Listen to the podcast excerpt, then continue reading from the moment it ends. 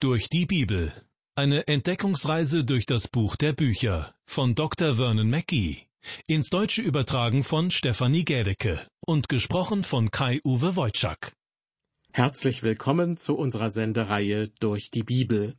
Mittlerweile sind wir im ersten Petrusbrief angelangt. Beim letzten Mal, in der kurzen Einführung zu diesem Brief, ging es unter anderem auch um die Person des Simon Petrus. Er war von Beruf Fischer gewesen, und viele sind der Ansicht, dass er ein einfacher Mensch war, der in seinen Briefen nicht allzu sehr in die Tiefe ging. Er selbst betrachtete sich im Vergleich zu den anderen Aposteln nicht als wichtiger. Trotzdem wurde und wird er häufig an erster Stelle genannt, wenn es um die Apostel geht. Und meiner Meinung nach hat er bestimmte Themen aufgegriffen, die selbst für die meisten Menschen heute noch immer unzugänglich sind. Nicht ohne Grund wird er auch als Apostel der Hoffnung bezeichnet. Simon Petrus ist von Beruf Fischer gewesen. Viele sind der Ansicht, dass er ein einfacher Mensch war, der in seinen Briefen nicht allzu sehr in die Tiefe ging. Doch gleich zu Beginn des ersten Petrusbriefes taucht er tief in die Gewässer der christlichen Lehre ein. Das erste Kapitel beginnt mit den Worten Petrus, ein Apostel Jesu Christi, an die auserwählten Fremdlinge, die verstreut wohnen in Pontus, Galatien, Kappadokien, der Provinz Asien und Bithynien, die Gott der Vater ausersehen hat durch die Heiligung des Geistes zum Gehorsam und zur Besprengung mit dem Blut Jesu Christi. Gott gebe euch viel Gnade und Frieden. Soweit die Verse eins und zwei. Auf die Absenderangabe und die Empfänger, die in Vers eins genannt werden, bin ich bereits in der letzten Sendung eingegangen. Konzentrieren wir uns nun also auf den zweiten Vers. Der Apostel spricht an dieser Stelle von der Lehre der Dreieinigkeit, also von der Vorsehung Gottes des Vaters, von der Heiligung des Geistes und von dem Vergießen des Blutes Jesu Christi. Lassen Sie sich also von niemandem sagen, dass die Bibel nichts über die Dreieinigkeit lehrt. Sie ist voll davon, wenn man nur richtig hinschaut. Und Petrus, er war absolut kein unwissender Fischer, denn er spricht von Dingen, von denen auch die meisten von uns nicht viel verstehen. Aber dafür gibt es ja die Theologen, die uns dabei helfen sollen, schwierige Dinge zu begreifen. Das gilt auch im Hinblick auf die Frage der Erwählung und der Vorherbestimmung. Die Christen, an die Petrus seinen Brief schreibt, seien von Gott ausersehen worden, so heißt es in Vers 2. Einen solchen Gedanken empfinden viele von uns als befremdlich. Aber führen wir uns vor Augen, unser Gott ist ein Gott, der alles geschaffen hat, alles durchdringt. Ihm gehört dieses Universum. Er hat es geschaffen. Ich habe keine Ahnung, warum er es auf diese Weise schuf, aber er hat dazu das Wissen, die Macht und die entsprechenden Möglichkeiten. Er kann alles tun, was er will, und Gott bleibt sich bei seinem Handeln selbst treu. Er hat auch das Recht, die Zukunft zu planen. An manchen Stellen in der Bibel ist vom Ratschluss des Herrn die Rede. Gemeint sind damit oftmals solche Pläne, die Gott von Anfang an im Sinne hatte. Das heißt, er nahm sich etwas vor und hat es in die Tat umgesetzt. So entschloss er sich zum Beispiel, das Universum zu erschaffen, und setzte dieses Vorhaben in die Tat um. Er hat Sie und mich niemals um unsere Zustimmung gebeten. Er hat mich auch nie gefragt, ob ich auf die Welt kommen wollte. Er hätte mich auch einfach weglassen können, ebenso auch Sie, aber er tat es nicht. Gott sei Dank, dass er an Sie und mich gedacht hat. Die Planungen für das Universum und auch für den Planeten Erde müssen sehr umfangreich gewesen sein. Denn schließlich wusste Gott, dass seine Schöpfung in der Gefahr stand, zu einer gefallenen Schöpfung zu werden. Doch dieses Risiko ging er ein, als er den freidenkenden Menschen schuf, der sich für oder gegen ihn entscheiden konnte. Die Menschheit entschied, Gott nicht zu gehorchen. Aber Gott traf für diesen Fall bereits gewisse Vorkehrungen. In seinem Ratschluss war vorgesehen, dass er einige für das Heil auswählen und einen Heiland in die Welt schicken würde. Ohne Zweifel, Genauso ist es geschehen. Es entspricht seinem Willen, dass er diejenigen rettet, die zu ihm kommen. Sie sind die Auserwählten. Wenn Ihnen dieser Begriff nicht so recht zusagt, können Sie gern auch einen anderen verwenden. An der Sache selbst ändert das aber nichts. Menschen, die aufgrund des Heils zu Christus kommen, sind die Auserwählten. Manch einer mag einwenden, aber er hat doch nicht jeden erwählt. Diese Auffassung kann ich jedoch nicht teilen, denn in der Bibel steht es meines Erachtens anders. Der Herr Jesus sagte, alles, was mir mein Vater gibt, das kommt zu mir, und wer zu mir kommt, den werde ich nicht hinausstoßen. Seine Einladung lautet, Kommt her zu mir alle. Das ist eine rechtmäßige Einladung an alle, aber es muss darauf auch eine Reaktion geben, und diese Reaktion ist unsere Aufgabe und Pflicht. Petrus beginnt seinen Brief tiefgründig. Er richtet ihn an diejenigen, die von Gott ausersehen sind, also an die Auserwählten nach der Vorsehung Gottes. Gott handelt seinem Plan, seinem Ratschluss entsprechend. Meines Erachtens ist das der beste Plan, und der Mensch befindet sich nicht in einer Position, um Gottes Pläne und Entscheidungen anzufechten. Er ist der Schöpfer, und wir sind nur Kreaturen. Sie und ich haben noch nicht einmal den Moment unserer Geburt festgelegt und uns die Familie ausgesucht, in die wir hineingeboren wurden. Wir hatten auch keinen Einfluss auf unsere Größe, unsere Augenfarbe oder unsere Klugheit. Was auch immer wir heute sind, wir verdanken es der Gnade Gottes. Er ist derjenige, der all diese Dinge für uns festgelegt hat. Sie sind alle Teil seines großen Planes. Ich weiß nicht, warum es ein Problem sein sollte, dass Gott einen Plan hat.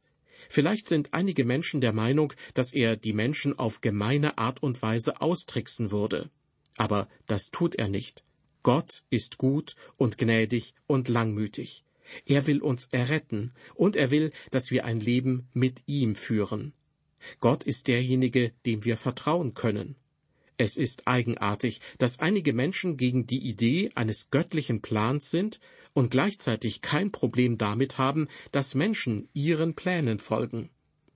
Als meine Frau und ich zum Beispiel von London nach Los Angeles reisten, da machte der Flugkapitän kurz nach dem Start eine Durchsage und machte die Passagiere mit dem Flugplan vertraut. Seine Stimme klang reif und erfahren, und sofort hatte ich das Gefühl, diesem Menschen kannst du vertrauen. Bestimmt hat er jede Menge Erfahrung im Fliegen. Dann beschrieb er die Reiseroute. Wir sind in London gestartet und werden über Schottland und Nordirland fliegen und dann den Atlantik überqueren. Wir werden auch über Island fliegen, aber wegen einer Wolkendecke werden Sie die Insel leider nicht sehen können. Grönland werden Sie dann hoffentlich wieder sehen können, auch wenn die Wetterlage dort wechselhaft ist. Schließlich werden wir den Hudson Bay und Labrador und die Eisfelder dort überqueren. Es sieht so aus, als würden wir einen angenehmen und reibungslosen Flug vor uns haben. Liebe Hörer, der gesamte Verlauf der Reise war bereits für uns entschieden worden, und niemand im Flugzeug protestierte. Der Gedanke, dass der Flugkapitän genau einem ausgeklügelten Plan folgte, gab uns vielmehr ein Gefühl der Sicherheit. Und genau aus diesem Grund bin ich froh, dass Gott, der Kapitän dieses Universums, einen Plan hat. Er weiß, was er tut und wohin es geht und was das Beste für uns ist. Ich sage Halleluja bei dem Gedanken, dass er Menschen entsprechend seiner Vorsehung erwählt. Und ich bin sicher, dass er seine Pläne erfolgreich umsetzen kann, weil er alles weiß und kann. Der Flugzeugpilot wusste von den Wetterbedingungen, die es unter Umständen aber auch erforderlich gemacht hätten, die Flugroute kurzfristig zu ändern. Aber nicht so Gottes Pläne. Unser Gott weiß alles. Er kennt jede Situation. Er weiß alles, was vorhersehbar und was eigentlich unvorhersehbar ist. Deshalb können wir ihm vollkommen vertrauen.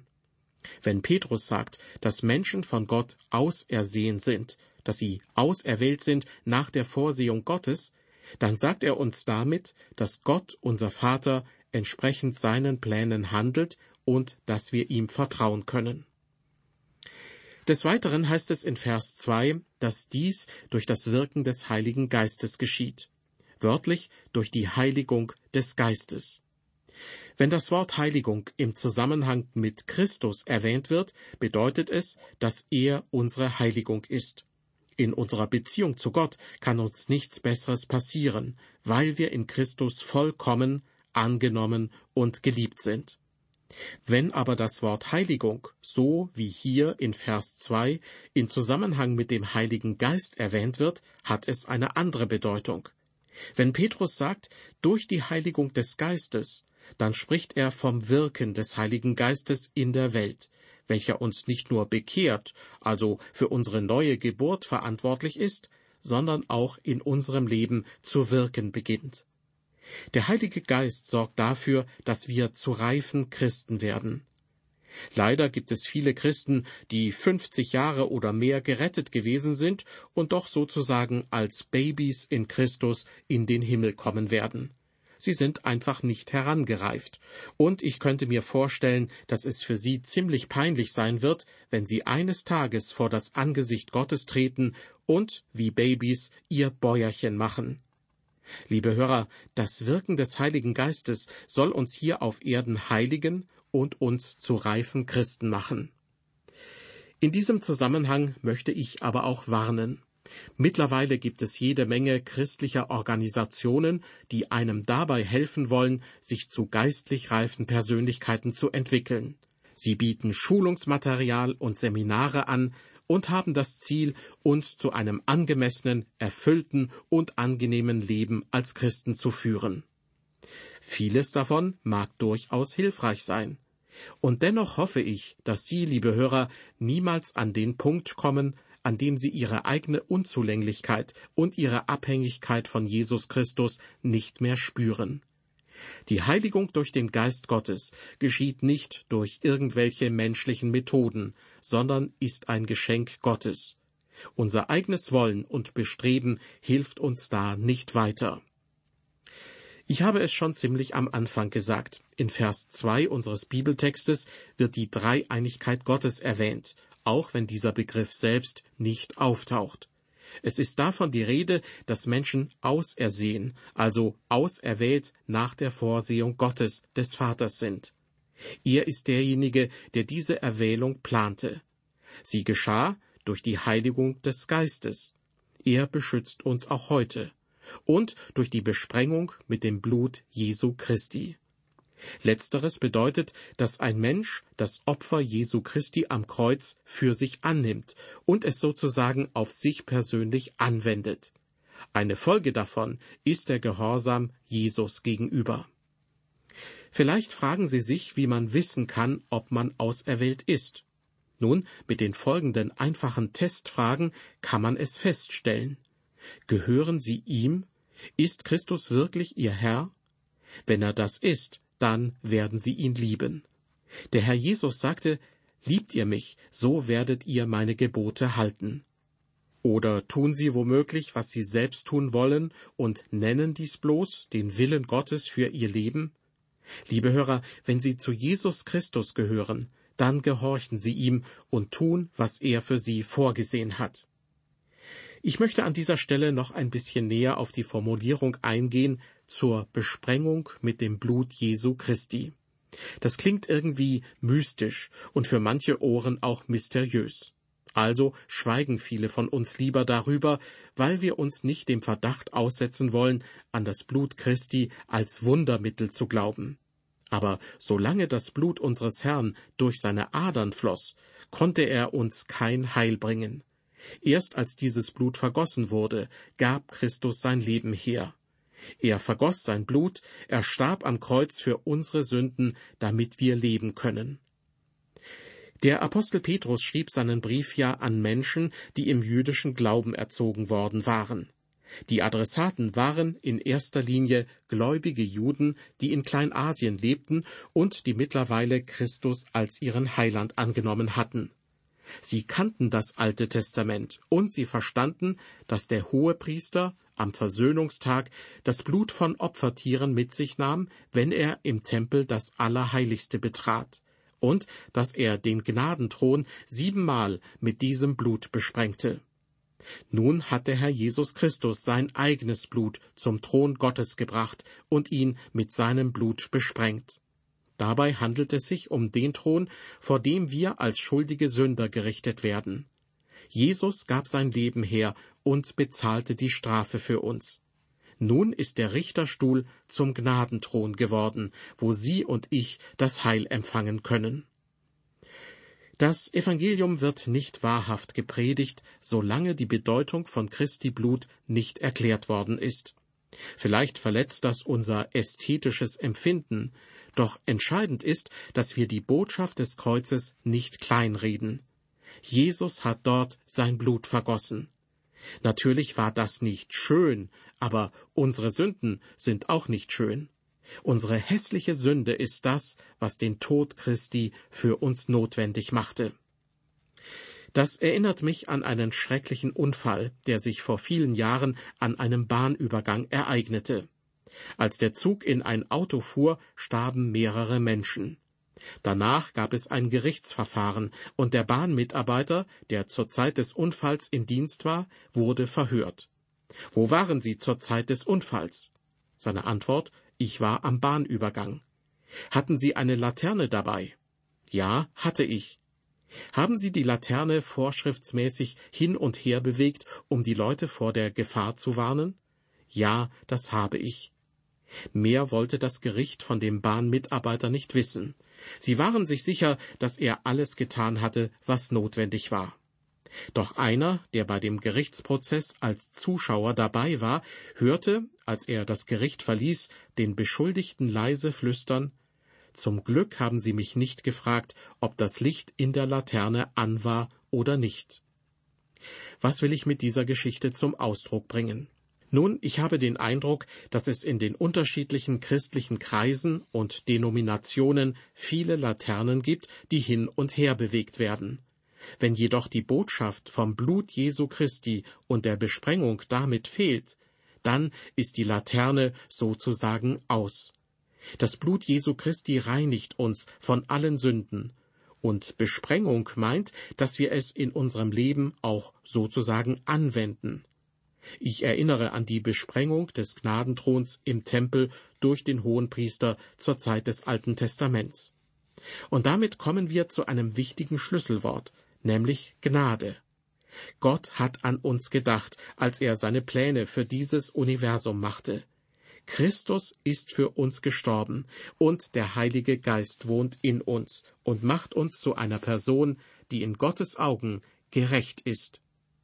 Im Römerbrief Kapitel 3 heißt es über Gott, den Vater, dass er selbst gerecht ist und gerecht macht den, der da ist aus dem Glauben an Jesus. Das heißt, der dreieinige Gott will uns durch seine Gnade retten. Und damit erreichen wir nun den letzten Teil von Vers 2 in unserem Bibeltext. Der Apostel Petrus schreibt, Gott gebe euch viel Gnade und Frieden. Ohne die Gnade Gottes wird man nie den Frieden Gottes kennenlernen. Einmal erhielt ich einen Brief von einem Mann, der einer Sekte angehörte. Er schrieb mir, dass er keinen inneren Frieden hätte. Liebe Hörer, wenn man nicht daran glaubt, dass Christus sein Blut für unsere Sünden vergoss, dann wird man keinen Frieden im Herzen finden. Frieden, Freude und Glaubensgewissheit kommen erst dann, wenn man weiß, dass einem die Sünden vergeben worden sind. Simon Petrus hatte keine Laterne ohne Licht. Er spricht nicht von etwas rein theoretischem. Dieser Mann, der von Beruf Fischer war und manchmal den Mund ziemlich voll nahm, er kannte die Gnade und den Frieden durch das Blut Christi, weil Jesus selbst ihm davon erzählt hatte. Er kannte diese Dinge, weil er den Tod Jesu selbst miterlebt hatte. Er sah, wo Jesus begraben wurde und wie Christus auferstand. Petrus, dieser möchte gern, war zu einem Felsenmenschen geworden, standhaft und fest. Er konnte am Pfingsttag vor vielen Leuten vom Tod und der Auferstehung Christi predigen. Er konnte ins Gefängnis gehen und verfolgt werden, einen Brief wie diesen schreiben und schließlich für das Evangelium gekreuzigt werden. Nachdem wir nun den zweiten Vers des ersten Petrusbriefes etwas ausführlicher untersucht haben, sind Sie sicher auch zu dem Schluss gekommen, dass Petrus in keiner Hinsicht nur ein einfacher und unwissender Fischer war. Er hat sich unter anderem mit den großen Lehren der Erwählung und Vorsehung befasst. Diese Begriffe lassen sich kaum von einem Menschen erschöpfend erklären, denn sie betreffen Gottes unerklärliches Handeln. Wir haben es mit einem unendlichen Gott zu tun, der alles weiß. Sein Vorwissen bedeutet, dass er jeden vorstellbaren Plan kennt und er weiß genau, was er tun wird. Zum Schluss möchte ich gern noch ein Zitat des amerikanischen Theologen Louis Sperry Chaffers wiedergeben. Er schrieb Anfang des 20. Jahrhunderts, sich Gott zu fügen bedeutet, das zu tun, was er selbst zu tun beabsichtigt. Dadurch arbeiten alle Ereignisse, vom kleinsten Detail bis hin zum größten, nach der Anordnung Gottes und geschehen seinen erhabenen Absichten entsprechend. Mit anderen Worten, wir haben es mit einem unendlichen Gott zu tun. Wir haben einen kleinen, endlichen Verstand. Wenn ein menschliches Gehirn knapp 1400 Gramm wiegt, dann ist es schon ziemlich schwer. Aber ich glaube nicht, dass ein 1400 Gramm schweres Gehirn den unendlichen Gott, den Schöpfer des Universums, begreifen kann. Er ist allwissend, er weiß alles, was es zu wissen gibt. Alles, was passieren wird und passieren könnte. Und deshalb vertraue ich ihm. Der Apostel Petrus kannte die Gnade und den Frieden Gottes. Vielleicht war er einst ein einfacher Fischer gewesen, aber er hatte sich den Lehren Jesu Christi nicht verschlossen und war so zu einem Felsen des Glaubens geworden, der sich selbst mit schwierigen Themen befassen konnte. In der nächsten Ausgabe unserer Sendereihe durch die Bibel geht es weiter mit den nächsten Versen aus dem ersten Petrusbrief Kapitel 1.